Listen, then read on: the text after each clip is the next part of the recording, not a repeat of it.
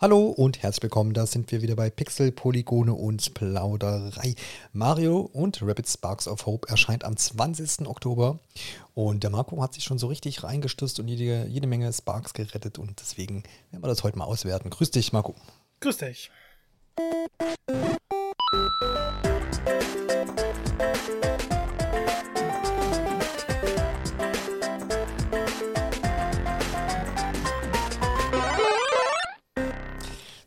Habe ich ja mit Martin äh, schon über das Spiel gesprochen. Wir hatten schon so eine kleine, kleine längere Preview-Folge dazu. Der Martin war bei dem äh, Ubisoft-Event in Berlin und hat das damals angespielt. Ist jetzt gar nicht so lange her, gefühlt ist es zwei Wochen erst her, aber wir nehmen gerade so viele Podcasts auf. Ich bin schon ganz durcheinander. ähm, und der war ja sehr, sehr zufrieden, war ganz begeistert so und der hätte es gerne auch getestet, aber der drückt sich halt jetzt gerade in den USA rum, macht schön Urlaub, sei ihm auch gegönnt. Grüße gehen das, hier raus. Grüße gehen auf jeden Fall raus, ja. Ähm, wir haben schon schöne Fotos aus dem, aus dem ähm, Nintendo Store in New York bekommen. So. Das ist äh, schöne Einblicke auf jeden Fall. Ähm, deswegen bist du jetzt in die Lage gekommen, ähm, Marco, das Spiel jetzt testen zu dürfen. War, ist das jetzt eine, eine, eine, große Bürde, die du da aufgetragen hast? Oder hast du dich auch ein bisschen gefreut schon, oder? ja, doch, ich habe mich ein bisschen gefreut. Also, es, es war jetzt kein Spiel, was ich so auf meiner Most Wanted-Liste für dieses Jahr hatte. Ich fand es sehr nett, als es angekündigt wurde. Ähm, aber tatsächlich Martins Preview, sowohl in Podcast-Form als auch äh, der Text, der hat mich dann noch ein bisschen heißer drauf gemacht, als ich gedacht hatte. Ja, das äh, glaube ich. Es ging mir auch so ein bisschen so, obwohl ich mir das jetzt auch nicht irgendwie, ich habe es mir auch jetzt nicht irgendwann vorbestellt schon oder irgendwas. Ich glaube, das ist was, was ich mal später mache. Aber man muss auch mhm. sagen, jetzt gerade diese Woche, in, äh, die jetzt vor uns liegt, wir haben jetzt den 16. Oktober, wo wir das aufnehmen, da, da ist ja das alles voll mit Spielen. Ja, man kann ja jeder was kriegen von, von Batman-Fans, äh, der gar nicht in dem Spiel dabei ist, aber über A Black Tail und äh, kommt, kommt noch irgendwas. Genau dieses Spiel und äh, auf jeden Fall relativ viel los gerade so und jeder kriegt das, was er braucht vielleicht. Ähm, und Sparks of Hope da, das muss ich bitte auch später verschieben. Aber vielleicht, wer weiß, bist du hier völlig begeistert und entrüstet, rüstet, dass ich das hier irgendwo hin verschieben will und dann am Ende des äh, Podcasts heißt es doch in den Warenkorb gelegt. Schauen wir mal. Ich habe mit Martin ganz, schon, ganz viel gesprochen über dieses, diese verrückte Sache an sich. Ja, wir haben da so ein bisschen retroperspektivisch auch überlegt, wie das da damals zustande kam mit dieser Ankündigung, wo, auch, ja, wo alle aus dem Häuschen waren und dachten, das sowas ist uns ja noch nicht untergekommen, äh, Ubisoft Rabbits und die Mario-Charaktere. Ähm, jetzt fehlt ja bei diesem Teil natürlich dieser Überraschungsmoment letztendlich. Ne? Also es ist ja irgendwie schon auch lange klar, dass es den zweiten Teil geben wird. Ähm, und es ist ja nicht mal dieses neue Frische. Hast du es trotzdem, ist das trotzdem ein Punkt noch, wo du sagst, das ist noch ähm, was Besonderes für das Spiel? Oder ist es halt jetzt schon so eingefahren, dass man sagt, ja, Rabbits, Mario, ist jetzt keine große also hat es diesen Unique Point wahrscheinlich nicht mehr, oder? Also ich finde, den Unique Point hat es noch. Mhm. Die Überraschung fehlt halt. Ja, klar. Aber das Spiel erkennt das auch an und macht jetzt nicht, oh, guck mal, die beiden treffen wieder aufeinander oder so, sondern es fängt halt wirklich damit an, dass sie schon zusammen im Pilzkönigreich leben und alles. Ähm, von daher finde ich das eigentlich passend gemacht, weil dieser Charme, dieser, diese Einzigartigkeit, die kommt immer wieder durch. Und ich finde, die verliert auch zu keinem Zeitpunkt irgendwie ihre Liebenswürdigkeit. Ähm, klar, man, man ist nicht mehr überrascht drüber. Auf der anderen Seite denke ich mir, naja, diese Kooperation ist ja doch noch immer noch so verrückt, dass man sich vielleicht nie so wirklich daran gewöhnen kann. Mhm. Ich vergleiche es immer ein bisschen mit Kingdom Hearts. Das war ja auch so eine, eine, eine Kooperation, die man sich niemals hätte erdenken können. Und die Reihe hat jetzt 50 Milliarden Teile. Und trotzdem finde ich es immer noch merkwürdig, wenn Final Fantasy und Square auf Disney-Helden und so aufeinandertreffen. Ja. Und hier ist das ja nochmal hoch 10 von der Verrücktheit. Ja, ja, ja, das stimmt. Jetzt kam mir jetzt gerade Gedanke, ob Cameo-Auftritt im, im Super Mario-Film ist. Für wie wahrscheinlich hältst du das? Und schon sind wir wieder beim Film. Ja, ich, ich halte es nicht für unmöglich. Wenn nicht jetzt, dann irgendwann mal. Ja, genau. Und das so haben ja auch ihre Fernsehserien alle schon gehabt. Ja, ja, eben, genau. Also die, die, die Assets sind da. Also ja. schauen wir mal. Okay, aber das ist ja vielleicht dann nochmal ein anderes Thema. Ja, ansonsten, hm, wie heiß oder wie, wie deep warst du denn im, im, im, in dem ersten Teil? Also ist das was, was du bis es nicht mehr ging gespielt hast und auch vielleicht den DLC dir noch mit reingezogen hast? Oder ist das eher liegen geblieben? Das ist ganz witzig, weil ich damals so drauf war. Ich, ich kam, also die, dieser Überraschungseffekt hat mich halt voll eingenommen. Ich habe mich tierisch auf dieses Spiel gefreut. Habe es mir dann vorbestellt gehabt. Es kam an. Und ich habe, glaube ich, eineinhalb Welten gespielt und dann aufgehört. ähm, Ich, ich, das war eigentlich alles toll, aber irgendwie so der Kampfrhythmus, das allgemeine Tempo, die, die Optionen, die waren alle gut, aber die konnten mich nicht so fesseln. Irgendwas hat mir in dem Spiel gefehlt, sodass es wirklich meine Aufmerksamkeit gar nicht halten konnte. Ähm, Nachhinein ein bisschen schade, ich habe es immer mal wieder probiert weiterzuspielen, so die Hauptgeschichte, aber es war nicht so meins. Ähm, ich habe den DLC dann tatsächlich gespielt und auch getestet damals. Ja, ähm, Donkey Kong. Genau. Da war es dann ja so, dass man drei Charaktere vorgegeben hatte. Es fehlte sowas von der Vielfalt. Aber Donkey Kong war dann so ein mächtiger Charakter, so unglaublich overpowered, dass es dann trotzdem Spaß gemacht hat. Und den DLC habe ich dann durchgespielt. Ich glaube, ich habe den dann sogar länger gespielt als das Hauptspiel im Endeffekt. Ähm, ich, ich weiß nicht genau, was, was mir da gefehlt hat im Nachhinein. Ich kann das sehr, sehr schwer bestimmen.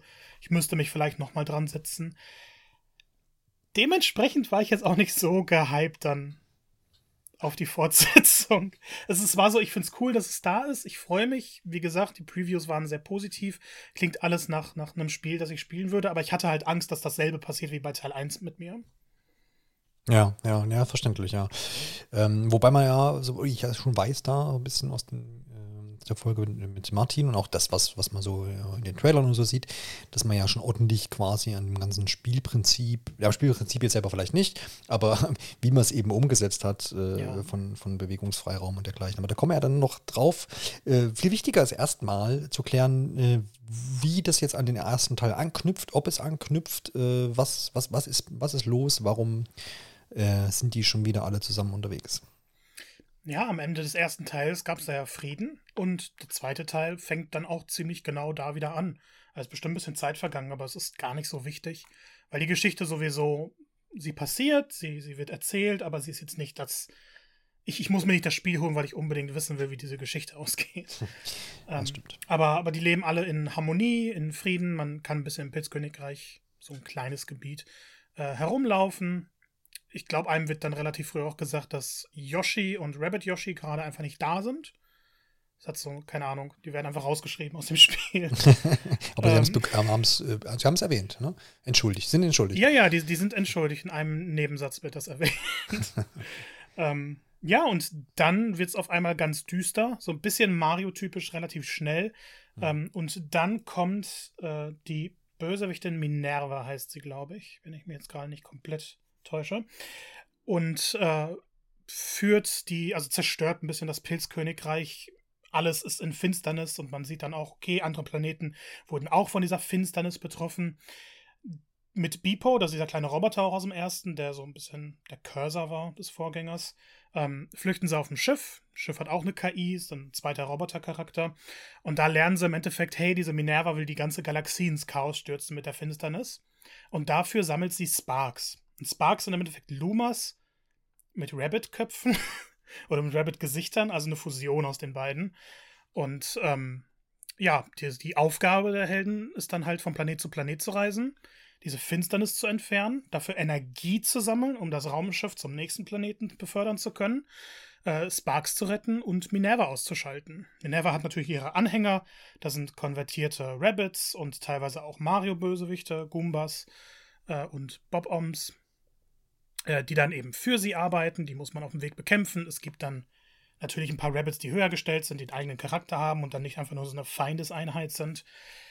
Und dann geht es relativ konservativ durch die Planeten. Man erfährt immer ein bisschen mehr. Es schließen sich neue Helden der Truppe an und man muss mal wieder versuchen, die Galaxie zu retten. So soll es doch sein. Und äh, der Rahmen reicht ja vollkommen aus, wahrscheinlich auch. Wie ist denn das Ganze so eingeführt? Gibt es da schon die ersten, ersten Lacher in den Zwischensequenzen? Ähm, wie wie schaut es da aus? Jede Zwischensequenz ist perfekt, meiner Meinung nach. du hast halt wirklich, jeder Charakter wurde so umgesetzt, wie man sich ihn vorstellt. Mario etc. sowieso, der, der heldenhafte Typ, Peach, die, die große Dame.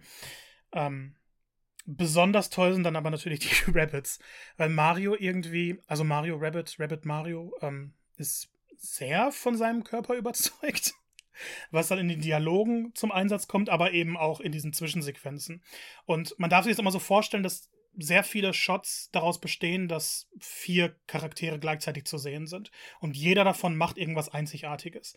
Rabbit Rosalina versucht ein bisschen einzuschlafen, Rabbit Peach macht ihre nächste Insta-Story und solche Sachen. Ähm, ich finde, das wird nie langweilig. Es gibt keine Zwischensequenz, bei der bei der ich nicht gestrahlt habe, regelrecht. Und ich habe mir am Ende dann auch mehr gewünscht. Es sind jetzt nicht wenig Zwischensequenzen drin, aber weil die so gut waren, dachte ich schon, Mensch, kann man die aneinander schneiden, hat man auch schon Mario-Film. Ja, ja, ja, genau, das äh, stimmt. Das, das ist auf jeden Fall schön, dass sie das so beibehalten haben, beziehungsweise einfach noch ein bisschen auch äh, verbessert haben. Und das, das, das ist ja auch, macht ja auch diesen Charme aus, dieses, diese Spielereihe dann mittlerweile, ähm, dass da ein bisschen der Humor mit da ist, äh, ist und diese, diese Gegensätzlichkeit auch von den, von den Charakteren und dieses, ja, dieses Selbstironische, sich auf die Schippe ein bisschen nehmen und so, das, das muss dann da schon da sein, finde ich schön, dass Absolut. sie das anscheinend auch wieder geschafft haben, ja. Ähm, man stürzt sich ja in ganz verschiedene Welten im Laufe des Spiels und Martin hat es schon anklingen lassen, dass ich habe das nur noch dunkel aus in Erinnerung gehabt, dass man ja, man hatte ja auch im ersten Teil schon so eine, so eine, ja, so eine Art Oberwelt, aber die war relativ statisch und relativ wenig Erkundungsmöglichkeiten, ohne groß irgendwie, dass man da sich groß frei bewegen hätte können. Es war mehr wie so ein, ich habe es ein bisschen wie so ein Spielbrett in Erinnerung tatsächlich eher. Ähm, das soll aber deutlich jetzt äh, angenehmer sein und offener gestaltet sein, ne? Genau. Also vorher waren es im Endeffekt Wege, die die Arenen miteinander verbunden haben. Ja. Und die Arenen waren dann auch Teil der Welt und man ist halt von einer zur anderen gelaufen. Zwischendurch gab es mal ein paar Schieberätsel oder versteckte Münzen oder solche Sachen. Jetzt kann man sich das wirklich so vorstellen. Ich, ich will es nicht überspielen, aber es ist so ein bisschen wie eine Super Mario Odyssey Map. Das heißt, man hat wirklich ein großes Gebiet, man kann in alle Richtungen laufen, links ist was, rechts ist was und es gibt dann diesen klaren, linearen Pfad, der dich zur nächsten Hauptmission führt. Aber die Welten können dann immer noch relativ frei erkundet werden, was die Nebenmissionen angehen, was Geheimnisse angeht. Und selbst auf den Hauptpfaden ist es ja nicht mehr so, dass man von Arena zu Arena läuft, also man läuft trotzdem von Kampf zu Kampf, aber dazwischen ist viel mehr ausgestaltet. Es gibt viel mehr Abzweigungen, es gibt viel mehr zu entdecken. Die Rätsel sind zwar immer noch sehr auf Schieberätsel ähm, ausgerichtet, aber insgesamt abwechslungsreicher, interessanter. Ich, ich finde, man kann es gar nicht miteinander vergleichen zum ersten Teil, weil der erste das absolute Minimum gemacht hat und Sparks of Hope fühlt sich so ein bisschen an, als ob die Art, wie sie die Welten gestaltet haben, das hätte sein müssen, was schon von Anfang an da war. Ähm, die sind auch voller Details, die sind optisch wahnsinnig schön gestaltet. Es ist halt nicht so dieses typische, hier hast du deine grüne Wiese, jetzt hast du deine Wüstenwelt oder so. Es gibt klar immer ein Thema, aber die Welten sind nicht eintönig gestaltet und bieten auch innerhalb genug Abwechslung. Ähm, in der zweiten Welt, das ist ein Schneegebiet, man kommt hin und es ist ein riesiger Sturm, man kann relativ wenig erkunden, die Sicht ist nicht so schön. Und die erste Hauptmission besteht halt darin, diesen Sturm zu beenden. Und sobald man das gemacht hat, hat man wirklich ein Winterparadies. Es sieht unglaublich schön aus. Und trotzdem gibt es dann noch mal so einzelne kleine Gebiete, ein Haus, ähm, einen etwas sommerlich, sommerlichen Ort im Winter, äh, wenn das Sinn macht. Aber damit will ich so ein bisschen andeuten, dass es wirklich Überraschungen in den Welten auch gibt. Mhm. Und es ist dann nicht nur so eine Kulisse, durch die man läuft, sondern wirklich ein Ort, der erkundet werden will. Und diese Erkundung ist deutlich, deutlich wichtiger. Ich würde schon fast sagen, auf derselben Ebene wie die Kämpfe. Ja, sehr cool. Was, was, äh, wird immer Erkundung gesagt, was, was, was sind denn noch da große Nebentätigkeiten? Ist da irgendwie was, was, was man dann wirklich tut oder ist es wirklich nur ein Erkunden und du machst mal irgendwie da ein Gespräch und du gibst da vielleicht mal einen Lacher oder du sammelst irgendwas ein oder sind da auch nochmal Aufgaben, die gameplay-technisch dann irgendwie umgesetzt sind? Es ist wirklich überall Aufgaben verteilt, neben mhm. Missionen. Mhm. Die haben dann auch so einen eigenen Tab in der Missionsliste. Und die bestehen dann meistens auch aus Kämpfen, die aber ein bisschen kreativer gestaltet sind. Äh, direkt in der ersten Welt gibt es einen Kampf, die Gegner sind auf Level 10. Man glaubt, okay, das kann man nicht schaffen. Und dann kann man aber ein bisschen überlegen, wie man diesen Kampf doch meistern könnte und sieht, okay, hier wird eine Mechanik eingebaut, die man jetzt auf dem Hauptpfad vielleicht nicht sieht. Oder die da halt erst sehr, sehr spät wichtig wird. Ähm, das heißt, die Nebenmissionen bestehen meistens wieder aus Kämpfen, aber die müssen ja auch erst erreicht werden, indem man kleinere Rätsel löst. Und äh, die Missionen selber sind nochmal ein bisschen abwechslungsreicher. Dadurch, dass sie auch ein bisschen kleiner gestaltet werden können. Es gibt sogar optionale Bosskämpfe und alles. Die werden aber auch nur erreicht, wenn man vorher mehrere Nebenmissionen erledigt hat und wenn man dann geheime Pfade findet. Und dann gibt es tatsächlich Puzzleräume. Geht man durch eine Röhre und dann hat man nur eine bestimmte Zeit, um blaue Münzen zum Beispiel einzusammeln und muss dann überlegen, okay, wie schaffe ich es in der Zeit, eine Kiste passend zu verschieben oder da muss ich den Schalter aktivieren oder hier ist eine Abkürzung, die ich erst sehen muss. Das wird dann noch ein bisschen dadurch erweitert, dass man zwei Hilfsmittel bekommt. Einmal so ein Schallgerät, mit dem man Objekte zerstören kann, so bestimmte Steine, und ein Leuchtgerät, mit dem man unsichtbare Pfade sichtbar machen kann. Ähm, das, das ist halt auch in die Rätsel mit eingebaut, aber auch in diese Erkundung, sodass du in eine Ecke gehen kannst, dann siehst du, okay, ist ein zerstörbares Objekt, das kann ich mal machen. Dahinter ist vielleicht noch ein kleines Minigebiet mit ein, zwei Gegnern, ähm, die dann eben zu Schlachten führen, aber dann ist da ein Item versteckt oder da ist halt ein Spark versteckt, den man normalerweise gar nicht finden würde. Ähm, es ist klar sehr kampforientiert, aber ich hatte immer ein bisschen das Gefühl, dass ich gerade durch eine Mario-Welt laufe und eben nicht durch eine Strategiespielwelt. Das Einzige, was mir gefehlt hat, ist, dass man nicht springen kann. Ich wollte gerade sagen, ähm, also, gibt es auch Jump'n'Run-Einlagen? leider, leider nicht. Das ist das Einzige, was ein bisschen bitter war. Mhm. Weil die Welten sehen halt so aus, dass ich bitte einen Dreifachsprung machen will und mhm. Cappy werfen will, um auf diesen Baum zu gelangen oder was auch immer. Ja. ähm, aber wenn man das akzeptiert, ist es halt wirklich, finde ich, das Bestmögliche, was man mit diesem Spielprinzip vereinbaren kann. Ist es denn auch was, was man, was, was, was frohlockt? Oder kann ich, kann ich auch gut sagen, nee, wenn man straight durchgeht und von, von Hauptkampf zu Hauptkampf, oder ist es schon so gemacht, dass man schon mal gucken möchte, was da noch so los ist? Ja, man möchte schon gucken, weil es sieht einfach sehr interessant aus. Mhm. Und die Wege, also wenn da mal so ein Weg nach links kreuzt und du siehst, dahinter ist irgendwas, was so ein bisschen glitzert, okay, da gehe ich da mal hin. Ähm, wer jetzt aber sagt, er möchte nur durch die Hauptmission, das geht auch. Also man ist ja. nicht verpflichtet zu erkunden. Man kann wirklich einfach die normalen Wege gehen. Oder wenn man sagt, man möchte nur die Aufgaben erledigen, äh, kann man die Minimap öffnen und sich zu jeder Aufgabe teleportieren, sodass diese Erkundung wegfällt. Würde ich jetzt nicht empfehlen, weil die Welten echt schön gestaltet sind, aber wer möglichst effizient spielen will, der kann halt sich wirklich auf die Missionen beschränken. In diesen fünf äh, Welten, die auch, glaube ich, auch auf fünf Planeten äh, verteilt sind, ist es auch was, wo man nochmal zurückkehrt? Also wenn ich in Welt 4 war, dass ich, dass irgendwann nochmal was aufgegriffen wird aus zwei, drei oder kann ich selbstständig da wechseln, wenn ich sage, ich mache jetzt doch nochmal ein bisschen Erkundung hier und dort? Oder ist das dann abgeschlossen, wenn ich den einen, die eine Sache verlassen habe? Also die Hauptgeschichte ist dann abgeschlossen. Die ist mhm. wirklich sehr linear. Erst Welt 1, 2, 3 und so weiter und so weiter. Ähm, man kann aber jederzeit wieder zu anderen Welten zurückgehen.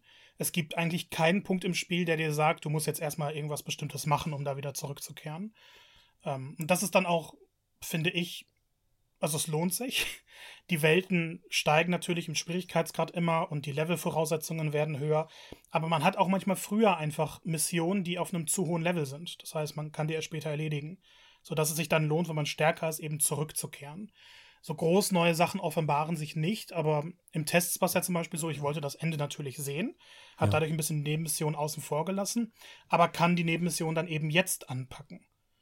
Also ich hatte jetzt nicht das Gefühl, ich muss erst die Welten komplett beenden und will dann weiter, sondern ich kann frei hin und her wechseln und habe mhm. gar kein Problem damit. Ist dann quasi nicht so eine große Abhängigkeit da, äh, quasi zwischen der Hauptstory und diesen Nebenmissionen und dann damit ja auch kein, kein Level-System oder irgendein Grinding, was, wo man dann sagt, oh, jetzt muss ich lieber, muss ich noch vier Nebenmissionen machen, damit ich überhaupt vorankomme. Also diese Abhängigkeit besteht da nicht, ne? Ja, das, das hängt so ein bisschen vom Schwierigkeitsgrad tatsächlich mhm. ab, den Schwierigkeitsgrad, den man wählt.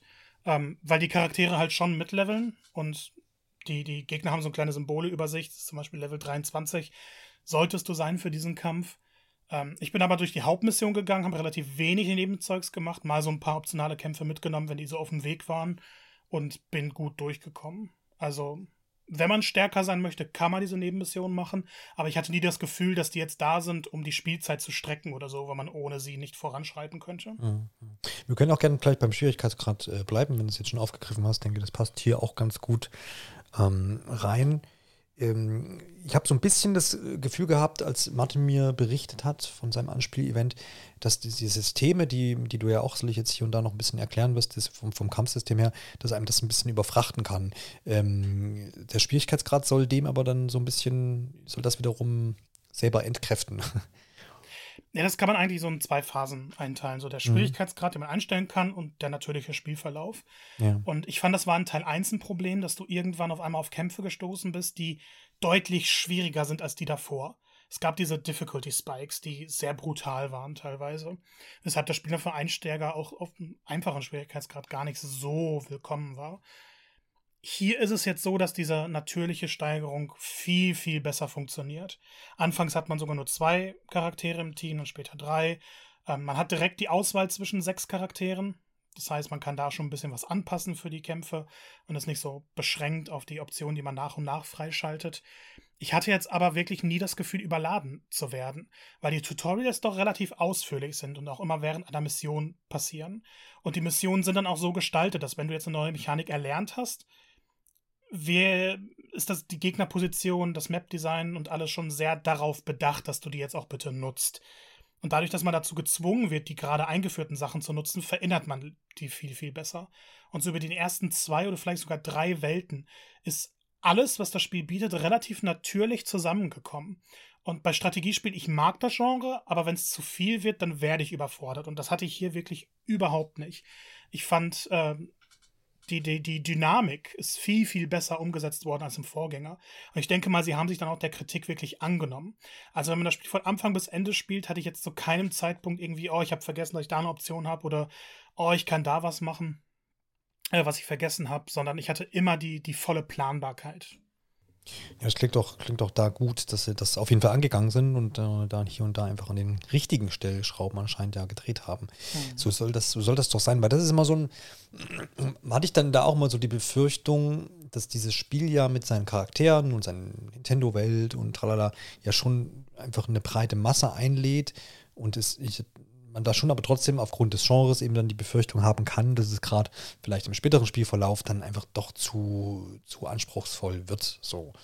Absolut. Ähm, aber, es, aber ist, hm? es ist tatsächlich auch so, dass es im späteren Verlauf immer noch schwierig wird. Also das Ding ist kein leichtes Spiel. Ähm, es, es fordert, vor allem wenn später teilweise 15 Gegner gleichzeitig auf dem Feld sind.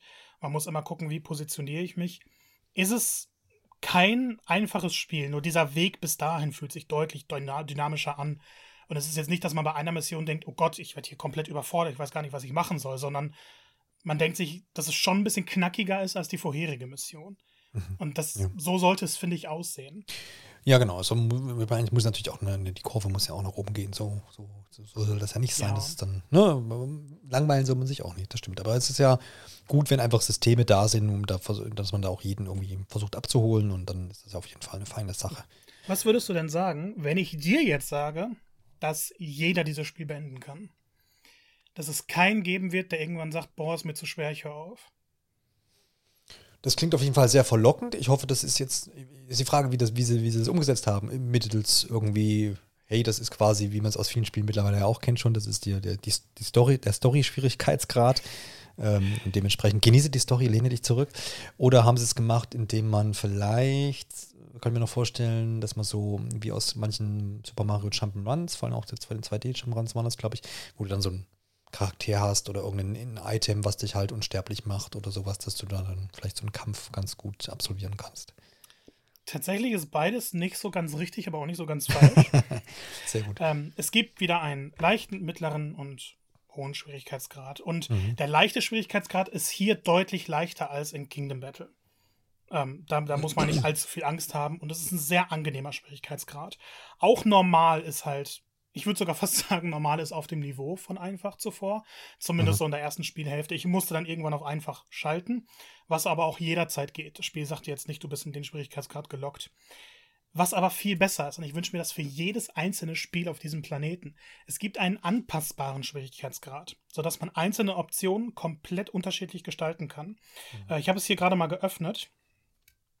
Und es ist tatsächlich so, dass man die Gefährlichkeit der Gegner auf leicht, mittel und schwer gestalten kann dann halten sie mehr aus, fügen mehr Schaden zu. Äh, man kann einstellen, ob die Kraftpunkte, also die Lebenspunkte im Endeffekt, wieder aufgefüllt werden sollen. Und wenn ich jetzt zum Beispiel sage, ich möchte schon eine Herausforderung haben, mich nervt es aber, dass ich nach jedem Kampf irgendwie Heil-Items benutzen muss oder so, kann ich mir sagen, okay, ich stelle die Gegner auf schwer. Ich nutze aber im Endeffekt die Heilungsoption aus dem leichten Schwierigkeitsgrad. Was für mich einen deutlich besseren Spielfluss ergibt. Aber mhm. das kann jeder dann für sich selber entscheiden. Ähm, man kann sogar einstellen, dass die Fähigkeiten für den Fertigkeitenbaum, kommen wir auch noch gleich drauf zu, ähm, automatisch verteilt werden können. Das Aller, Allerwichtigste, und ich hätte nicht gedacht, dass sie das machen, es gibt einen Unverwundbarkeitsmodus. Das kann man jederzeit einschalten und die Kämpfe laufen dann normal ab. Also wenn ein Gegner irgendwie mich einfriert, dann friert er mich auch ein oder ich werde zurückgeschleudert. Aber die Helden nehmen immer null Schaden. Das heißt, wenn eine Mission keine Zeitbegrenzung hat, kann man nicht verlieren. Das ist unmöglich. Und ich, ich finde immer, also es gibt natürlich die Diskussion, sollte sowas da sein, ist es nicht zu leicht oder so. Aber wenn ich eine Mission habe, mit der ich wirklich nicht klarkomme, oder ich sage gegen Ende des Spiels, boah, jetzt wird es mir tatsächlich zu schwer, aber ich möchte irgendwie doch das Ende sehen, ist es jedem selbst überlassen, ob man es einschaltet. Finde ich auch eine gute Sache. Ich meine, es ist, genau, der eine, Punkt ist, das kann jeder selber entscheiden. Ähm, und das andere ist halt, bei so einem Spiel, wenn du dann nicht, oder bei vielen Spielen wahrscheinlich, wenn du da nicht weiterkommst, dann was machst du mit dem Spiel? Du legst es weg. Und dann wirst du es vergessen genau. irgendwann, wirst vielleicht dich nochmal ransetzen, je nachdem, wie viel Ehrgeiz man hat. Aber es entsteht ja dann eigentlich nur, kann ja noch Frust entstehen oder es könnte Frust entstehen, ähm, wenn ich die Option habe.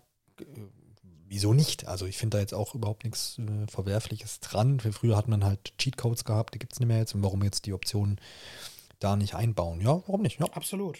Das, das hat für mich das Spiel auch so ein bisschen, also ich habe es jetzt nicht genutzt, ich habe nur eine Mission mal testweise, wie es denn funktioniert, gemacht, aber für mich sagt es dann im Endeffekt, man wollte das Spiel jedem endlich zugänglich machen. Ja. Und wer jetzt zum Beispiel sagt, er mag diesen Erkundungsaspekt, er mag die Optik und so, aber na, Strategiespiele sind mir dann irgendwann ein bisschen zu hoch oder ich habe keine Lust, mich dann minutenlang mit einzelnen Zügen zu beschäftigen, schaltet man ihn halt ein und hat trotzdem die, die wunderbare Atmosphäre, den Stil, die Rätsel, die Erkundung und dann die Kämpfe sind halt das, das Beiwerk. Was aber, finde ich, völlig okay ist. Ja, diese Anpassungen, die du erwähnt hast, ähm, kann man die auch jederzeit machen? Also wahrscheinlich vor den Kämpfen immer oder muss das, ist das pro Spielstand einmal in Stein gemeißelt? Nee, das kann man jederzeit frei wechseln. Ähm, mhm. Ich glaube, in den Kämpfen selber nicht. Ja, das ist ja nachvollziehbar, ich, ja. Ich bin mir gerade aber auch nicht 100% mhm, sicher, ja. weil man kann die Einstellungen während der Kämpfe auch aufrufen. Ähm, Möchte ich nochmal nachschauen, aber ansonsten vor den Kämpfen, während man erkundet und so, kann man es jederzeit anpassen. Ja, ja, sehr cool. Ähm, was für eine Länge haben denn die Kämpfe? Und da gehen wir dann auch mal gleich in unseren großen Kampfblock hier mit rein, ähm, weil das finde ich zur Orientierung mal ganz cool. Was, was, was so ein, so ein, wie viel Zeit so ein Kampf durchschnittlich, wenn man das überhaupt sagen kann?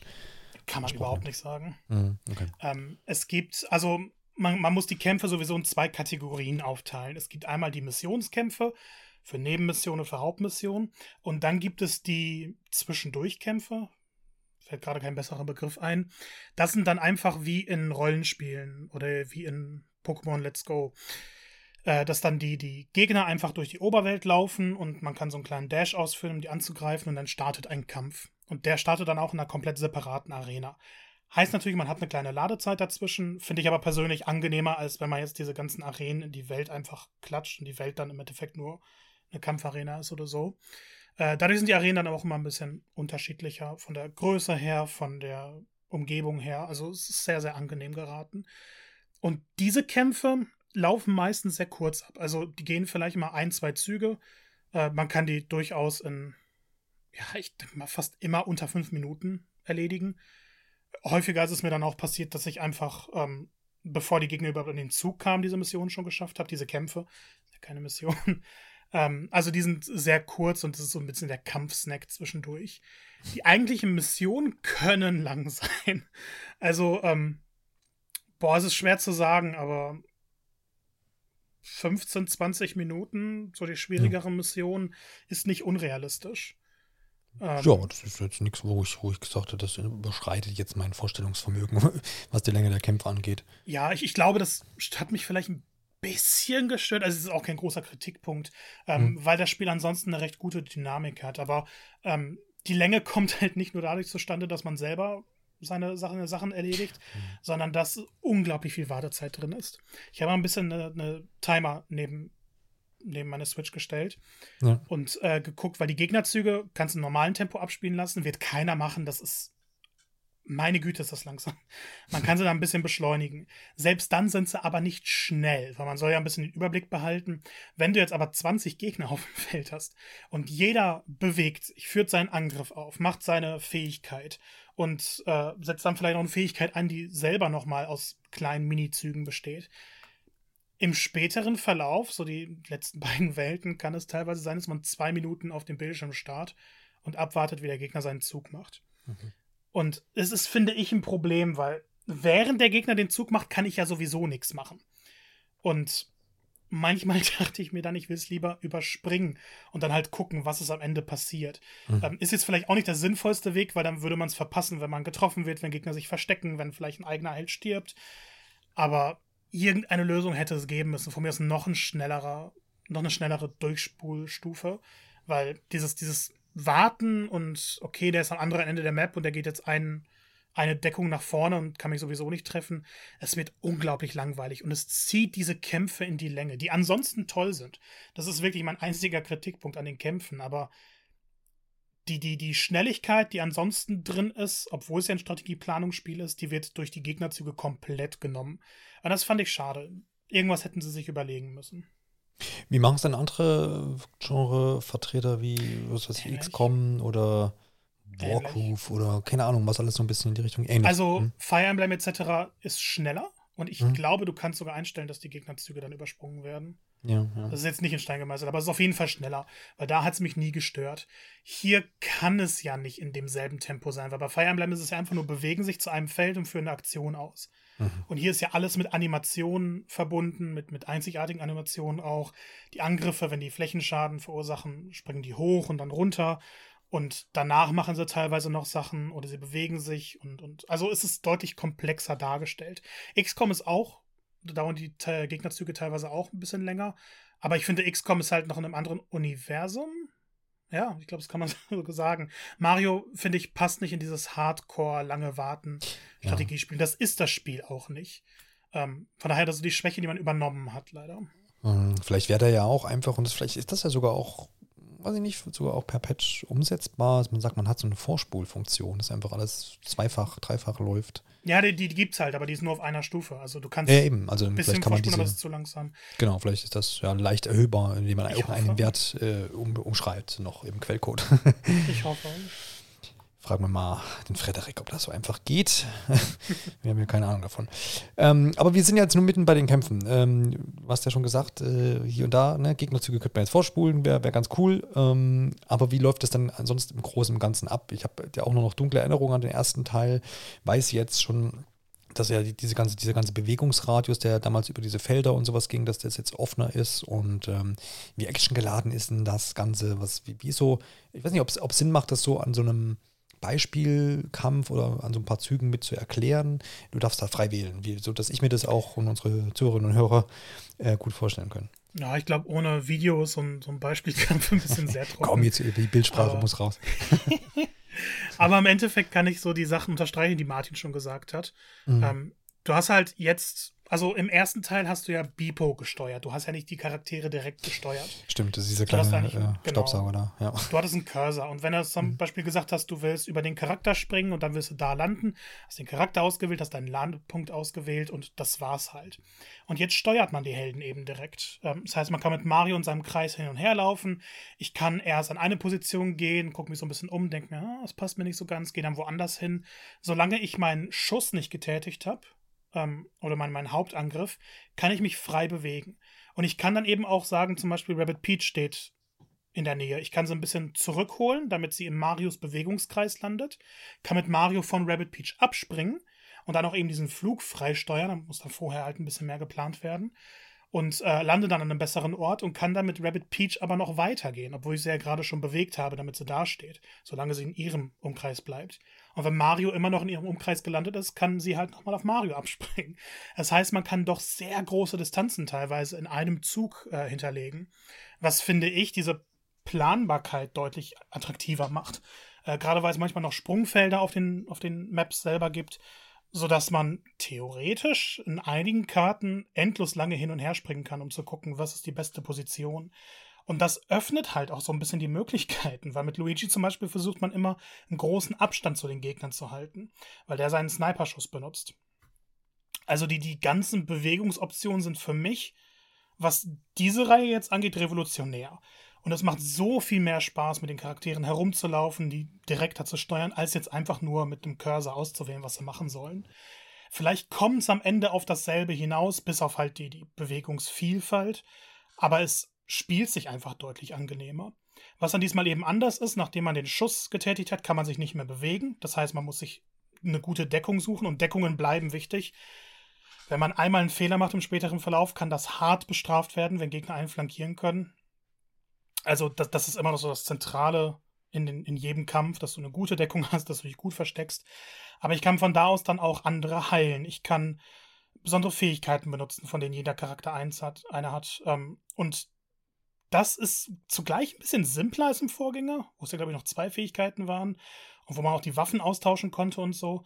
Ähm, weil man jetzt einmal eigentlich mit jedem Charakter alle Optionen zur Verfügung hat, die er bis dahin gelernt hat. Man muss sich da nicht entscheiden, hin und her, was nehme ich jetzt, sondern ich kann einfach alles machen. Für mich sind die Kämpfe dadurch deutlich spannender, schneller, actionreicher gestaltet. Es gibt noch Dash-Angriffe, es gibt so viele Kleinigkeiten.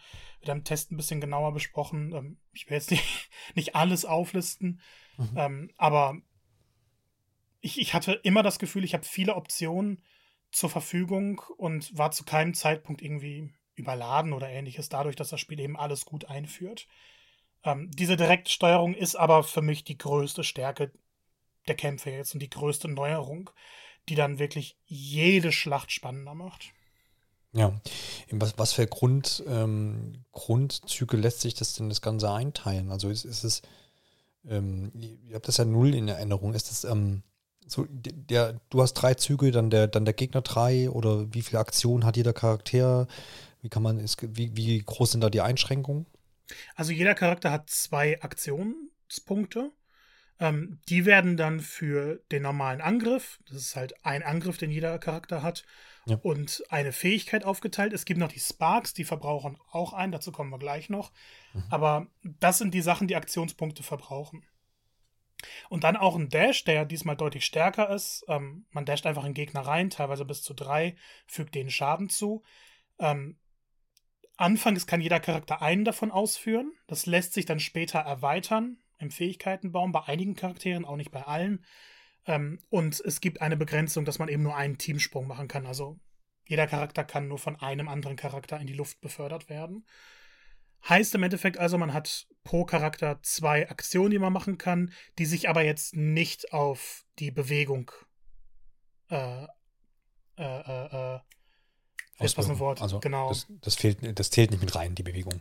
Genau, die haben dann ja. also für die Sprünge und für die Dash ihre eigenen Sachen, aber mhm. hin und her laufen kannst du so, wie dir halt der Kreis um die Charaktere herum anzeigt. Mhm. Ja, und dann macht man halt seine, seine Züge mit den drei Charakteren, die man hat. Man muss die Aktionspunkte auch nicht aufbrauchen. Und dann kommen halt die Gegner im Zug, die im Endeffekt dasselbe haben. Also jeder von denen kann zwei Aktionen ausführen.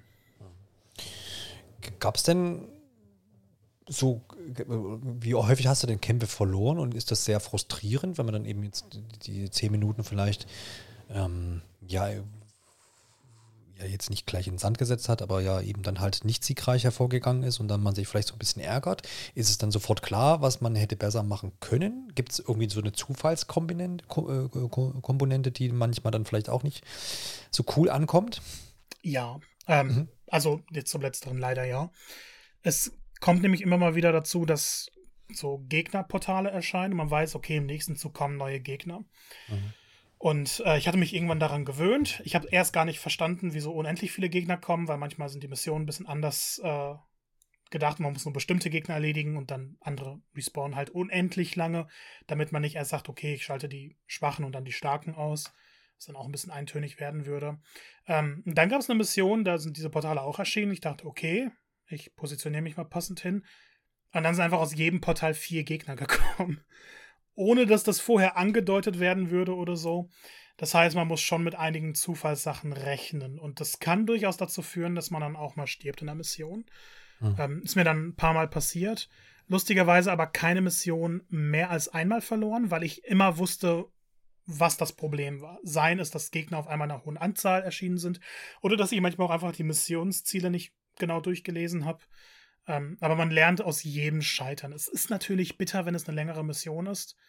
Wenn man dann eben verliert und dann muss man von vorne anfangen. Dann, manchmal denke ich mir dann auch, okay, lege die Switch für ein paar Minuten zur Seite, weil jetzt bin ich ein bisschen genervt. Aber man lernt aus jedem Fehler und klar, auf dem höheren Schwierigkeitsgrad kann es nochmal anders aussehen. Den habe ich nicht angefasst, weil, nein. aber es, es ist eine lehrreiche Erfahrung und der Frust hält sich in Grenzen ich, also der, die einzigen wirklichen Frustmomente waren halt, wenn mehr Gegner gekommen sind, als ich gedacht habe, oder wenn ein Gegner sich irgendwie zu weit bewegen konnte, was sich zwar anzeigen lässt, aber da muss man jeden Charakter einzeln auswählen, jeden Gegner, ähm, was ein bisschen anstrengend ist. Äh, und der kann dann zum Beispiel verhindern, dass ich im nächsten Zug eine Aktion ausführen kann. Schon fast ein bisschen zu mächtig.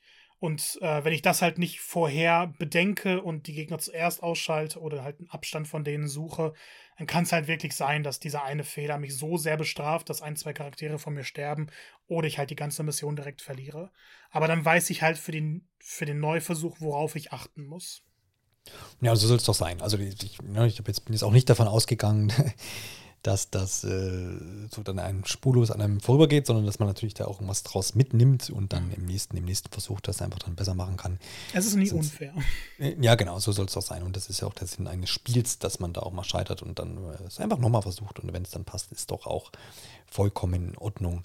Ähm, wie, wie groß unterscheiden sich denn, du hast ja gesagt, man nimmt drei Charaktere mit aufs Feld kristallisiert sich da dann irgendwann so ein, so ein Lieblingscharakter raus? Gibt es riesige Unterschiede oder ist es letztendlich ähm, alles naja, so ein bisschen ähnlich oder ist es wirklich, wo man sagt, es, es macht schon Sinn, in der, in der Situation auf denjenigen zurückzugreifen?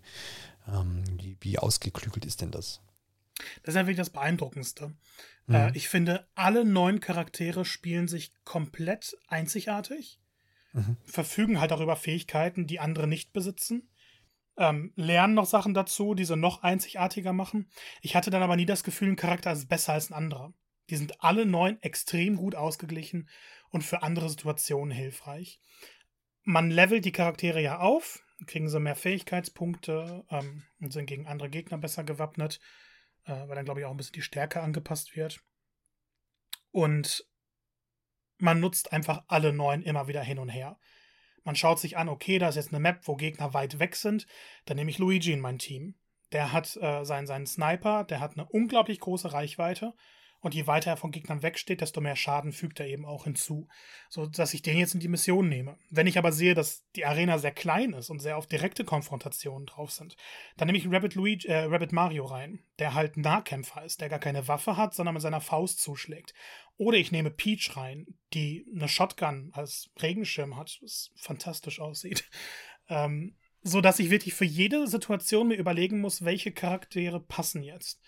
Und die Kombinationen, die ich dann nutze, die sind auch immer abwechslungsreich. Ich kann zum Beispiel Luigi nehmen, um von hinten anzugreifen, habe vorne meine Nahkämpfer, wenn es doch ein relativ ausgeglichenes Schlachtfeld ist. Ich kann aber auch sagen, ich nehme Bowser rein, der so, eine, so einen Raketenwerfer hat, oder Granatenwerfer eher, äh, und zerstöre mit ihm die Deckungen, damit ich später mit Luigi eben Gegner treffen kann, die sich erstmal hinter einer Deckung verstecken. Es gibt unglaublich viele Synergien, es gibt tolle Strategien und dadurch, dass man die Charaktere immer wieder durchwechselt, hat man nie das Gefühl, dass man es, dass, dass die Kämpfe zu eintönig werden oder dass man immer auf eine Strategie setzen kann, weil jede Arena was anderes voraussetzt. Gleichzeitig gibt es aber auch selten falsche Kombinationen. Also manchmal hatte ich so Charaktere drin, die nicht unbedingt zupassen, weil ich jetzt keine Lust hatte, mein Team neu aufzustellen und habe es dann trotzdem irgendwie geschafft. Also man wird selber kreativ, weil die Charaktere allesamt mächtig sind kleine, kleine Ausnahme ist vielleicht Rabbit Peach, die fast schon zu mächtig ist. Sie ist halt die einzige, die als Sekundarfähigkeit hat, dass sie andere heilen kann. Jeder kann das durch ein Item machen. Oder es gibt auch Sparks, die das verursachen, aber sie kann es alle zwei Züge, wenn man es auflevelt, äh, Gegner, äh, Helden in ihrem Radius heilen. Und das ist für spätere Missionen oder allgemein schwierigere Missionen so wichtig, dass ich meistens das Gefühl hatte, mein, mein Team besteht aus zwei Charakteren, die ich immer wieder durchwechsel und Rabbit Peach, weil sie so fundamental ist. Aber gestört hat mich das jetzt auch nicht unbedingt. Ist halt die mit den meisten Followern, deswegen. Das stimmt. hat einen Follower mehr jetzt. Ja, genau, das, so, so, ist, so ist das eben. Ja, aber das ist doch cool. Also so, so habe ich mir das doch vorgestellt, weil gerade ja dieses äh, Spiel ja auch bei den Charakteren, Charakteren den, den Aufhänger macht, ja, rein jetzt vom Marketing, von der ganzen, ne, diese Charaktere treffen aufeinander, dann ist es natürlich auch cool, wenn sich das bis zum Gameplay dann durchschlägt und niederschlägt, ähm, dass da nicht nur jeder seine eigene Macke so hat, vom den Zwischensequenzen und sowas, sondern auch, dass sich das halt im, im, im Gameplay und in den Kämpfen dann widerspiegelt. Und das äh, finde ich cool und auch cool, dass es tatsächlich so tiefgängig ist und nicht irgendwie nur so, ja, Ne? Der eine ist halt der große, lange und der ist ein bisschen schneller als der kleine, dicke, ähm, sondern dass das halt auch ziemlich ausgefeilt ist, zumindest was man, was man hier so raushört. Mhm. Ähm, du hast ja gesagt, es gibt normalerweise drei äh, Mitglieder in so einer, in so einer Kampfespartie, ähm, gibt aber auch Kämpfe mit vier. Was hat es denn damit auf sich? Ist das dann erforderlich? Sind das dann irgendwie Bosskämpfe oder ist das einfach nur so ein, so ein abwechselndes äh, Ding, was ab und zu mal reinkommt? Also, wie du gesagt hast, normale Kämpfe sind mit drei äh, Charakteren und das ist, glaube ich, genauso wie beim ersten. Und ich war da manchmal ein bisschen enttäuscht, weil dadurch, dass alle Charaktere so cool sind, hätte ich gerne mehr Kombinationen ausprobiert, die halt nur mit vier Charakteren möglich sind. Und das wurde mir dann nochmal bewiesen, weil immer wieder in den Hauptmissionen kommt es halt zu Situationen, wo neue Charaktere eingeführt werden oder wo ein Charakter sich nicht aufhalten lässt, weil er storymäßig irgendwie eine Fehde hat mit dem Gegner, der als nächstes kommt, sodass man dann einen zusätzlichen Charakter aus seiner Party erhält. Ähm, zum Beispiel, wenn Bowser reinkommt, dann musst du Bowser benutzen für den nächsten Kampf. Der lässt sich nicht austauschen. Gleichzeitig hast du aber deinen Dreiertrupp, den du frei anpassen kannst. Und dann hast du für ausgewählte Kämpfe vier Kämpfer. Und das ist, finde ich, die Anzahl, die für alle Kämpfe notwendig gewesen wäre. Also was ich mir gewünscht hätte, nicht notwendig gewesen. Ähm, weil dann hast du auf einmal natürlich sehr viel mehr taktische Möglichkeiten. Ich meine, du hast vier Charaktere statt drei. Das ist ja offensichtlich, dass dann mehr möglich ist. Viel mehr Kombinationen, die sich ergeben lassen. Ähm, die Schlachtfelder sind dann auch ein bisschen größer. Du kannst mehr mehrere taktische Optionen angehen. Zwei gehen links, zwei gehen rechts zum Beispiel. Das ist mit einem Dreierteam immer ein bisschen schwer, wenn es große Karten sind. Aber das ist dann so die, die taktische Vielfalt, die ich mir in mehr Kämpfen gewünscht hätte. Es ist jetzt nicht so, dass drei zu wenig sind. Und vielleicht sorgt diese Limitierung ja auch ein bisschen dafür, dass man genauer überlegt, dass man die ganzen Sachen strategischer angeht.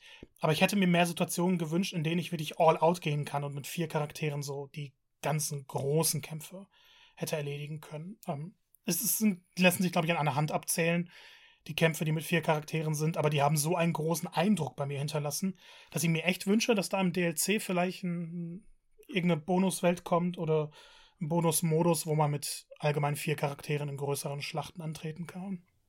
Ja, äh, es gibt ja Bosskämpfe, ne? Ähm, mhm. Ist schon noch so, ja, genau. Inwiefern unterscheiden die sich von den, von den normalen, in Anführungsstrichen, Kämpfen? Ist das einfach nur ein bisschen länger, ein bisschen härtere Gegner oder ist das nochmal besonders inszeniert oder hat so eine Art vielleicht sogar einen Kniff, einen eigenen? Weil wenn man an Bosskämpfe denkt, denkt man ja immer, okay, der muss irgendwie erst die Rüstung ab und dann äh, dreimal auf den Kopf oder wie gestaltet sich das? Es ist tatsächlich so, dass jeder Bosskampf eigene Mechaniken hat. Ähm, ich will ja nicht zu viel vorwegnehmen, aber ich spreche mal zwei Bosskämpfe an. Ähm, eine relativ früher ist tatsächlich so gestaltet, dass man drei Kämpfe hintereinander gewinnen muss.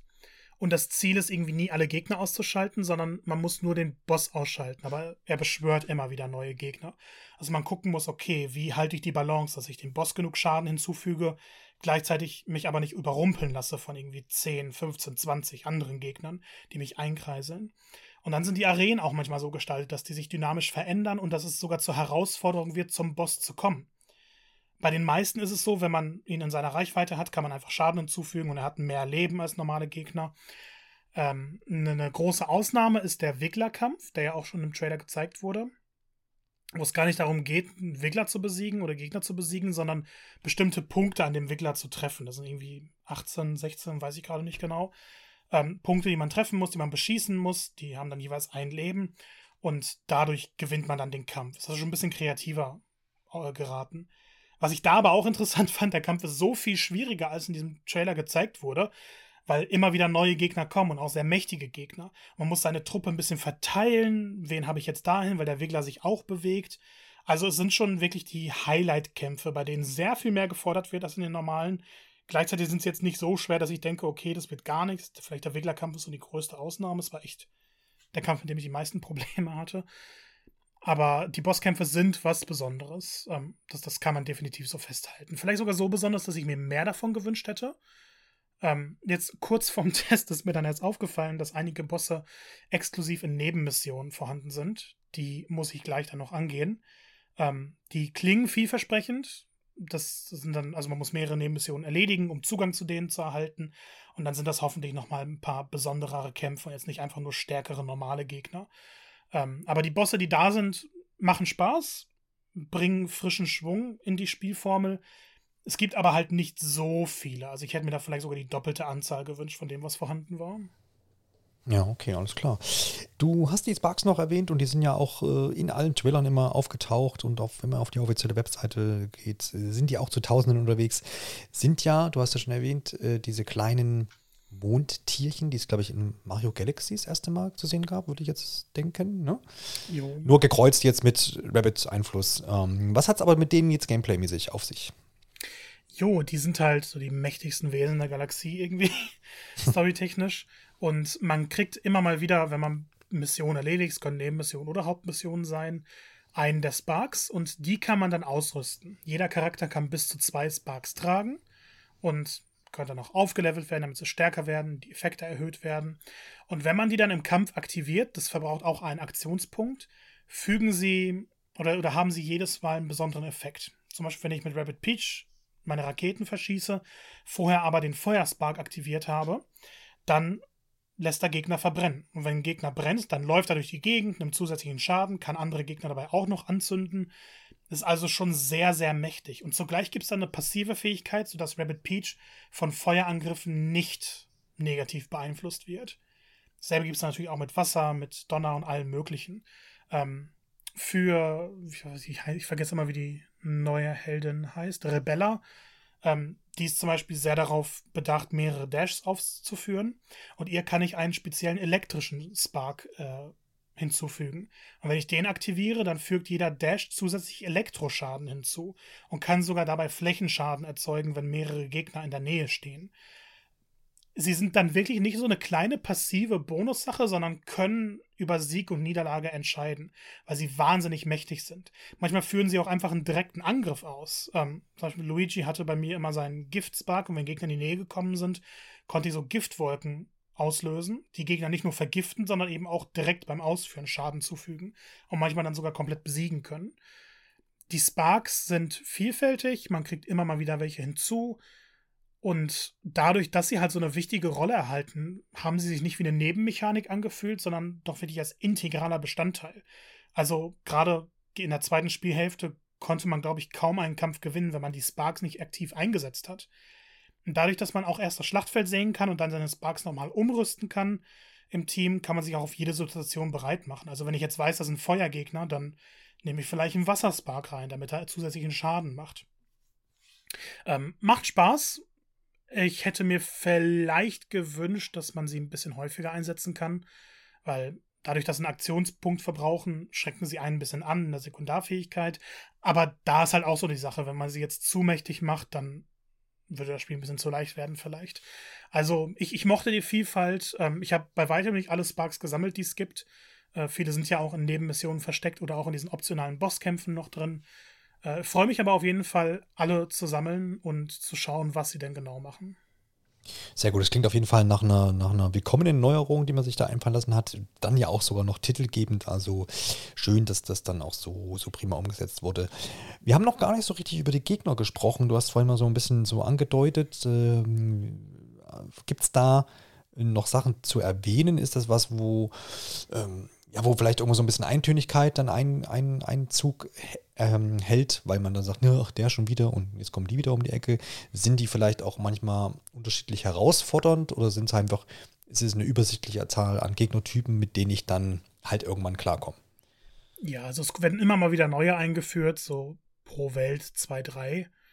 Und ähm, alle von ihnen verfügen so über besondere Eigenschaften. Es gibt ja, die ich schon erwähnt habe, die eine Feuerkanone bei haben. Äh, die werden vor allem anfangs eingesetzt und man lernt mit denen umzugehen. Die haben so ihre Eigenheiten, werden aber wie gesagt nach und nach eingeführt. Es ist jetzt nicht eine gigantische Menge an Feindestypen, was aber finde ich auch nicht unbedingt notwendig ist. Ein bisschen enttäuscht war ich, weil ja groß angekündigt wurde, jetzt werden auch eben Mario-Bösewichte zu den Gegnern gehören. Ähm, es gab drei, glaube ich. Drei verschiedene Gegnertypen, was das angeht. Hätte also ein bisschen mehr sein können. Auf der anderen Seite denke ich mir, jeder Charakter oder jeder Gegnertyp, ich sag mal Charakter, ähm, jeder Gegnertyp ist dann doch einzigartig genug, um immer eine Herausforderung zu sein. Wie gesagt, anfangs noch relativ übersichtlich, aber sobald irgendwie acht verschiedene miteinander gekreuzt werden in einer Schlacht, ähm, muss man schon ordentlich planen und man ist dann ganz dankbar, dass es nicht noch mehr verschiedene gibt. Besonders fies finde ich halt eine Gegnerart, die durch Wände einen verzaubern kann, sodass man halt nicht schießen kann oder seine Sekundarfähigkeit benutzen kann im nächsten Zug. Ähm, die ist vielleicht ein bisschen zu mächtig auch, weil die die Planung komplett zerstören kann. Und wenn dann eben vier, fünf davon da sind und man macht mal einen Fehler, dann kann man für den Rest des Spiels nicht mehr, für den Rest des Matches nicht mehr angreifen. Ähm, das hätten sie ein bisschen besser balancen können. Aber bis auf diese Gegnerart war ich eigentlich von allen relativ äh, positiv überrascht klar, man, man regt sich immer ein bisschen drüber auf, wenn man wirklich von Gegnern überlaufen wird, aber wenn man vernünftig plant, seine Charaktere gut verteilt, dann kann man mit jedem auskommen. Und was ich bei den Gegnern dann noch besonders interessant finde, ist, dass sie eigentlich so ein bisschen der Heldentruppe nachempfunden wurden. Also es gibt eine Sniper-Einheit zum Beispiel, die eben genauso wie Luigi über lange Strecken schießen kann, sich immer gerne versteckt und dann die Sekundarfähigkeit hat, dass sie ähm, auf die Helden schießt, wenn die Helden sich durch deren Blickkreis bewegen. Und das ist halt exakt dieselbe Fähigkeit, die Luigi auch hat. Ähm, also gibt es im Endeffekt eine Luigi-Gegnerart, äh, zumindest in der Funktionsweise. Und dann finde ich immer ganz interessant, wie kontere ich das denn? Nehme ich dann eben auch Luigi, um dieselben Sachen zu haben, die Gegner ihre eigenen äh, Angriffe sozusagen spüren zu lassen? Oder nehme ich vielleicht einen anderen Charakter, der das besser kontern kann? Oder laufe ich vielleicht absichtlich in die Falle mit jemandem? Also für jeden Gegnertyp gibt es verschiedene Kontermöglichkeiten. Es gibt wahnsinnig viele taktische Optionen, was ich immer wieder betonen muss. Ähm, aber was die Vielfalt angeht, wurde so das passende Maß getroffen. Also ich bin ganz dankbar, dass jetzt nicht noch mehr drin gewesen sind. Das kann man sich vielleicht für die DLCs aufsparen, weil es gegen Ende sehr knackig ist, wenn dann die Gegner ihre Fähigkeiten miteinander kombinieren. Ja, klar. Ich meine, das ist ja da auch immer die Gefahr. Man, man kann es völlig übertreiben, ne? dass man dann mhm. auch am Ende nicht mehr des Tages nicht mehr durchklickt. Und wenn man dann denkt, ja, jetzt habe ich ungefähr im Überblick, was, äh, was für Gegnertypen es gibt und wie ich dagegen dann auch vorgehen kann und dann kommen auf einmal 20 neue, das hat ja dann auch nicht immer so den guten Effekt. Deswegen klingt das doch eigentlich ganz, ganz ausgewogen und überschaubar. Und das soll das ja auch so ein bisschen sein. Ne? Ähm, lass uns ein bisschen über die Technik des Spiels reden. Das ist ja das, was ich so sehe aus dem Werbematerial, was man hier und da dann äh, zu Gesicht bekommt. Doch ein, ein hübsches Spiel. Ähm, das kann, darauf kannst du ja noch vielleicht ein bisschen auf eingehen, wie sehr hübsch es denn ist und wie gut es tatsächlich auch so ein bisschen den Ton trifft. Ähm, und ob es dann vielleicht auch noch technische Schwierigkeiten hier und da gab. Ich weiß, vom, beim ersten Teil war es, ähm, gab es immer mal so kleinere Slowdowns, glaube ich, wenn es so ein bisschen ins, ins, Geschehen reingezoomt wurde oder sowas. Aber auch nichts, bei weitem nichts Verwerfliches. Ich glaube, das war auch technisch gut umgesetzt. Ähm, ich gehe mal davon aus, das ist jetzt hier auch der Fall. Ja, es ist definitiv gut umgesetzt. Ähm, ich glaube, so optisch kann man nicht, nicht begeistert werden. Ähm, die, die Farben sind halt alle so schön knallig, so wie man es aus Mario-Spielen kennt. Und das ist manchmal das, was bei Spielen ein bisschen untergraben wird, aber hier ist man voll all in gegangen dieser malerische Stil teilweise, die, der sehr knallige Stil, der, der erstrahlt. Also ich habe es auch fürs OLED gespielt, hauptsächlich im Handheld-Modus und es sah so gut aus. Ähm, jede Welt durch ihre Details sehr, sehr ansehnlich. Der ganze Stil ist halt perfekt getroffen, wie schon im ersten Teil. Dadurch, dass die Planeten aber natürlich ein bisschen abwechslungsreicher sind als das Pilzkönigreich, gibt es viel mehr zu sehen. Ähm, also beim, beim Stil oder allgemein der Grafik habe ich absolut gar nicht zu kritisieren. Das ist eine Perfektion, die man so von Ubisoft vielleicht gar nicht gewohnt ist. Ähm, Kantenglättung, oh. ähm, Kantenglättung ist okay. Man sieht, dass immer mal wieder ein bisschen was unsauber aussieht. Das ist auf dem kleinen Bildschirm nicht das Problem ist. Auf dem Fernsehen sieht es tatsächlich ein bisschen schlechter aus, finde ich. Obwohl die Auflösung dann wahrscheinlich etwas höher ist, aber ähm, auf dem kleinen Bildschirm sieht alles völlig in Ordnung aus. Manchmal beim Erkunden poppen ein paar, Objekte auf, wenn man sich denen nähert, aber das ist auch nie zu extrem. Und die Bildrate ähm, in den Kämpfen ist eigentlich immer durchweg perfekt. Ähm, beim Erkunden, ich habe ja vorhin schon diesen Schneesturm erwähnt, da sieht man schon, dass sie runtergeht. Also da ist sie nicht flüssig bei 30. Was aber aufgrund der Art des Spiels mich persönlich gar nicht gestört hat. Und es ist jetzt auch nicht so, dass die irgendwie auf 10 runtergeht und da bleibt oder so. Es sind dann mal kurze Knicks in der, in der Framerate und danach ist alles wieder in Ordnung. Also, was, was die Technik angeht, die technische Umsetzung, nicht einwandfrei, aber sehr nah dran. Ähm, ich glaube, was mich da ein bisschen mehr gestört hat, war die Steuerung. Ich weiß nicht wieso, aber sie haben das Laufen auf X gesetzt. Das heißt, du kannst nicht laufen und gleichzeitig die Kamera drehen, was. Hä? Ich verstehe es nicht. Es mhm. lässt sich dann in den Optionen umschalten, dass wenn du einmal X drückst, dass die Charaktere dann anfangen zu laufen. Aber dann musst du halt X nochmal drücken, damit sie aufhören zu laufen. Und irgendwie ist das dann auch umständlich, wenn ich immer wieder umgreifen muss. Also, wieso man es nicht auf die Schultertasten hätte legen können oder einfach den Stick reindrücken oder irgendwas, ähm, keine Ahnung. Ist aber so die einzige Sache, die mir aufgefallen ist und ich halt nicht erwartet habe, dass er mich stören würde. Ein paar Bugs hat das Spiel. Ähm, visuelle Glitches, manchmal, wenn man schießt, klippt dann ein bisschen was durch oder so. Ähm, ein großes Problem hatte ich eigentlich nur einmal in einem Bosskampf dass ein Gegner in einer Wand gespawnt ist. Und er konnte dann keinen Angriff ausführen, er konnte sich nicht weiter bewegen oder so. Ich musste jetzt nicht neu starten, weil ich musste eben den Boss besiegen und dann waren die anderen Charaktere ein bisschen egal, also hatte ich im Endeffekt eine leichtere Mission. Äh, wenn es jetzt aber Kämpfe wären, wo ich alle Gegner besiegen muss, dann natürlich hätte ich den Kampf von vorne beginnen müssen. Ist jetzt zum Glück nicht vorgekommen, kann aber bestimmt durchaus passieren, deshalb Vielleicht ein, zwei Patches noch, um es ein bisschen gerade zu bügeln. Aber das sind so kleine Einzelfälle. Ähm, wenn man es nochmal durchspielt, einem fallen diese Probleme nicht unbedingt auf, weil die, der Stil ist halt, wie gesagt, toll. Ähm, vielleicht noch die Ladezeiten, bisschen so ein Tacken zu lang, so zwei Sekunden zu lang, aber ansonsten bin ich echt beeindruckt. Ja, jetzt auch da muss man nochmal vielleicht das in Klammern setzen, jetzt was jetzt Bugs angeht und so. Ne? Es ist auch nicht unwahrscheinlich, dass vielleicht da jetzt noch ein Day One Patch mitkommt. Gab es zumindest beim ersten Teil. Gerade auch nochmal nachgeguckt. Ich hatte noch so was dunkel im, im Kopf. Auch der könnte ja vielleicht dann noch eingespielt werden. Also das, das einfach nur nochmal mit zur Erwähnung. Aber das klingt doch nach einem, nach einem, wie ich schon sagte, sehr hübschen Spiel. Das heißt, das Marketingmaterial hat mich nicht zu sehr getäuscht, sondern. Das ist genauso ähm, wie das Marketingmaterial. Genau, sehr, sehr gut. Nichts geschönt und nichts zurechtgeschnitten. In dem Sinne, ähm, das freut mich doch. Und so soll das eben auch sein. Das ist natürlich auch so eine Erwartungshaltung, die man natürlich bei einem Mario-Spiel, was es ja dann irgendwo auch ist, ähm, schon hat. Und dann, ich finde da auch interessant, weil du natürlich jetzt den Seitenhieb gebracht hast Richtung Ubisoft, ne? dass das einer der wenigen, weiß ich genau, wie du es gesagt hast, aber wirklich technisch äh, nahezu einwandfreien ähm, Spiele ist aus dem Hause Ubisoft, wie, wie sehr da Nintendo mit, ähm, mit schaut einfach. Ne? Aber ich glaube, Nintendo ja, ich ist denke schon, schon ordentlich. Ja, ich glaube, Nintendo ist schon wichtig, dass kein, kein verpacktes Spiel oder irgendwas dann da am Ende des Tages ähm, auf den Markt kommt. Ganz, ganz interessant. Äh, ja, ja, vielleicht erfährt man da in Zukunft mal nochmal was. Äh, vielleicht, weiß nicht, vielleicht geht die, diese Zusammenarbeit ja auch nochmal ganz andere Wege. Schauen wir mal. Äh, ich habe gelesen und äh, da freut man sich, glaube ich, auch immer. Ich glaube, es war auch schon bei Teil 1 so dünnes Eis, aber Grant Kirkhope ist hier auch wieder mit am, am Bord. Der, ja, man kennt ihn wahrscheinlich am meisten von ähm, äh, Donkey Kong spielen, den Soundtrack ähm, oder auch dem einen oder anderen Rare-Titel. Mhm. Der ist wieder mit dabei, ne? Genau.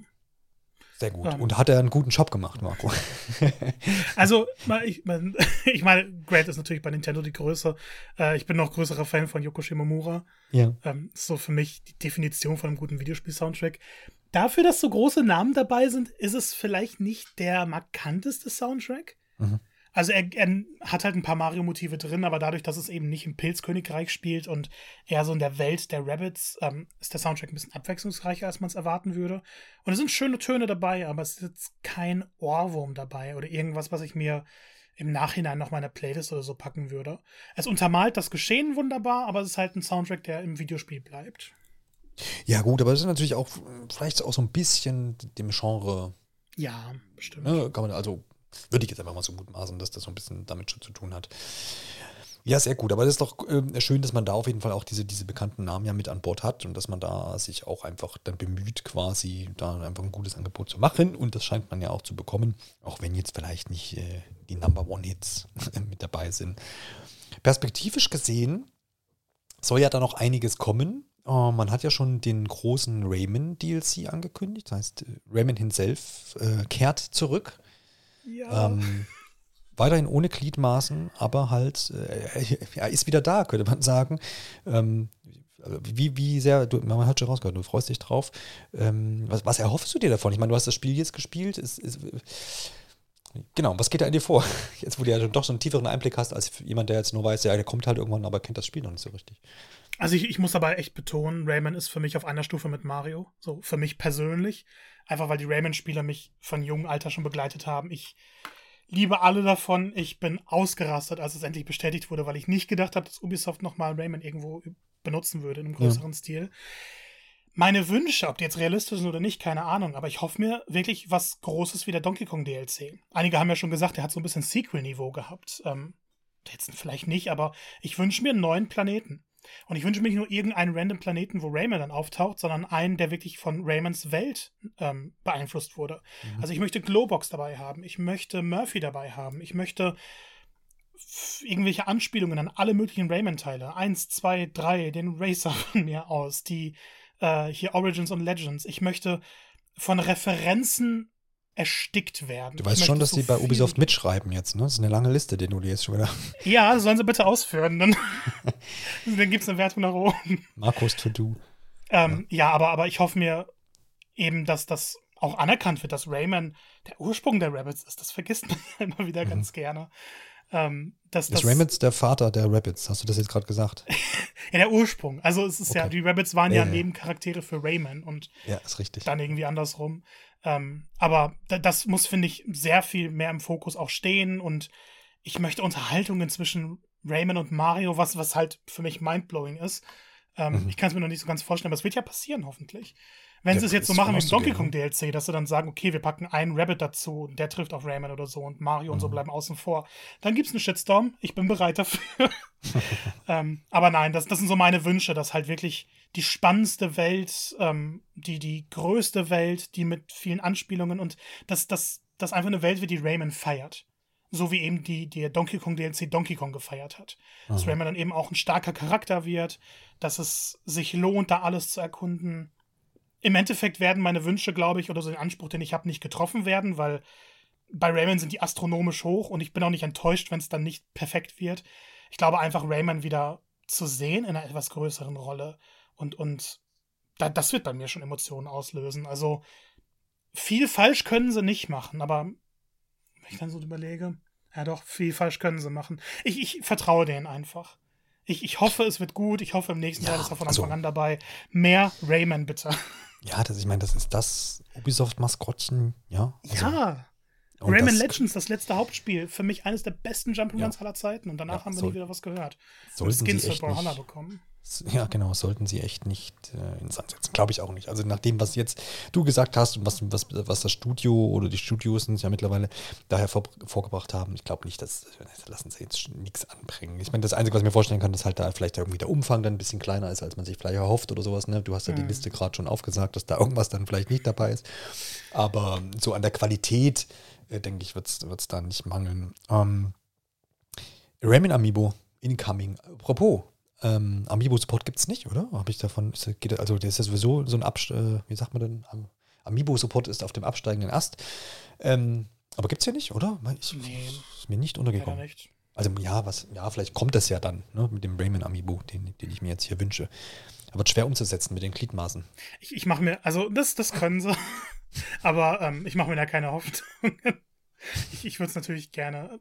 Ich will irgendwas von Rayman einfach. Ubisoft hat es ja komplett einschlafen lassen. Ich will mehr Merchandise. Ich will Amiibo. Ich will andere Figuren. Keine Ahnung. Ich will Rayman. Ja, ja, ja. Ja, es hat alles ein bisschen auch mit äh, Michael Ancel zu tun, oder? Der ist doch, ist doch der Schöpfer von Rayman. Wir machen mal einen ja. Rayman-Podcast, auch wenn es keine neuen Spiele, Rayman-Spiele oh, ja. gibt. Vielleicht ist das mal so, so ein Retro-Podcast, wäre wär, wär auch nicht schlecht. Ich halte dich darauf fest, also das ist ein Versprechen von dir. Ja, ich finde das tatsächlich auch interessant, weil ich bin mit Rayman, kannte ich immer, aber ich habe halt dann die Legends und das andere hieß, das andere 2D. Origins. Origin, genau. Wunderbare Spiele. Das ist so mein, mein Hauptberührungspunkt, da habe ich auch sehr gefeiert. Aber das, die, die, alten Sachen, da war ich, weiß nicht, aus welchen Gründen oh, ich da. Holy Rayman 3 für äh, Xbox Series. Öfter mal für 2 Euro im Angebot.